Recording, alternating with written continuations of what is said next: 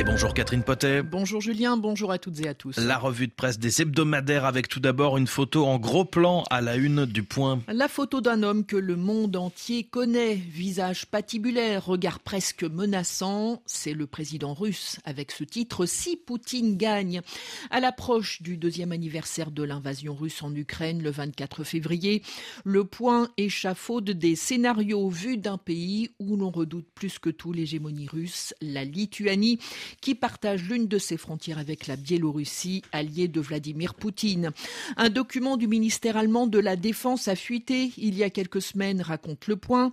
Il détaille le déroulé d'une offensive terrestre russe dans le sud de la Lituanie et l'extrême nord-est de la Pologne, appelé corridor de Suwalki, des territoires particulièrement vulnérables car pris en étau entre la Biélorussie et l'enclave russe de Kaliningrad, où sont massées troupes missiles hypersoniques et tête nucléaire.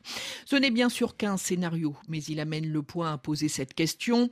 L'Alliance atlantique se porterait-elle au secours des pays baltes en cas d'invasion russe? L'hebdomadaire a interrogé Zigimantas Pavilionis, ancien ambassadeur lituanien aux États-Unis, qui se montre modérément optimiste. Il redoute par-dessus tout, nous dit-on, de voir Donald Trump revenir à la Maison-Blanche. Même en cas de réélection de Biden, il estime que l'Europe aurait tort d'y voir une assurance vie.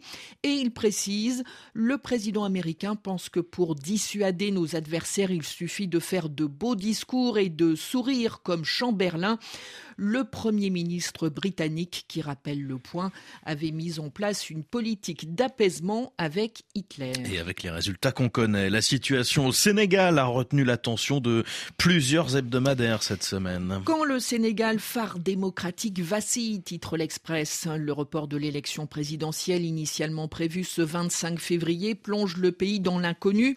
C'est la première fois, ajoute l'hebdomadaire, depuis l'instauration d'un régime présidentiel en 1963 qu'une élection est repoussée dans ce pays considéré comme un pôle de stabilité en Afrique de l'Ouest. Entre chaos et risque de dérive autoritaire dans un pays jusqu'ici épargné, l'avenir du Sénégal paraît soudain très sombre. Plus pessimiste encore, l'Obs estime que puisque Macky Sall a décidé de se maintenir au pouvoir au-delà de la fin de son mandat, le Sénégal pourrait connaître un scénario à la malienne où après des élections contestées et des manifestations l'armée a pris le pouvoir. Triste perspective pour la dernière démocratie d'Afrique de l'Ouest, ajoute l'Obs. Enfin, pour le Figaro Magazine, il ne s'agit pas à proprement parler d'un coup d'État, comme en ont connu ces dernières années le Niger, le Mali ou le Gabon, mais c'est en tout cas une grave dérive autoritaire comme en République centrafricaine, estime l'hebdomadaire, qui ose la comparaison avec ce pays en proie à la plus grande insécurité. Ouvrons à présent M, le supplément du monde. M qui titre sur la guerre de position dans les familles juives. En France, nous dit l'hebdomadaire, le conflit entre Israël et le Hamas s'est invité au sein des foyers juifs, révélant des points de vue antagonistes sur l'État hébreu et des manières différentes de vivre sa judéité.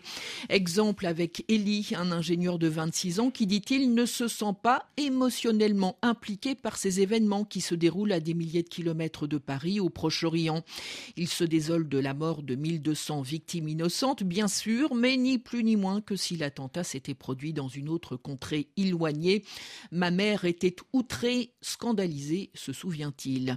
Même chose face à la riposte de l'État hébreu qu'il considère comme une réponse disproportionnée, alors que sa famille soutient le droit de l'État hébreu à se défendre.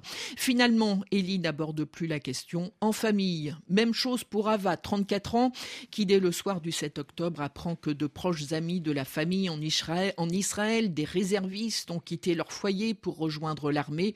Il y a une vraie bascule à cette date, dit-elle. J'ai arrêté d'essayer de leur expliquer ma manière de voir. J'ai compris que le discours de la peine était tout simplement plus entendable. Un coup d'œil enfin sur les journaux du dimanche. À la une de la tribune tribune dimanche. Édouard Philippe avec cette déclaration La compétition ne me fait pas peur. L'ancien Premier ministre nous dit la tribune dimanche est bien décidé à être candidat en 2027.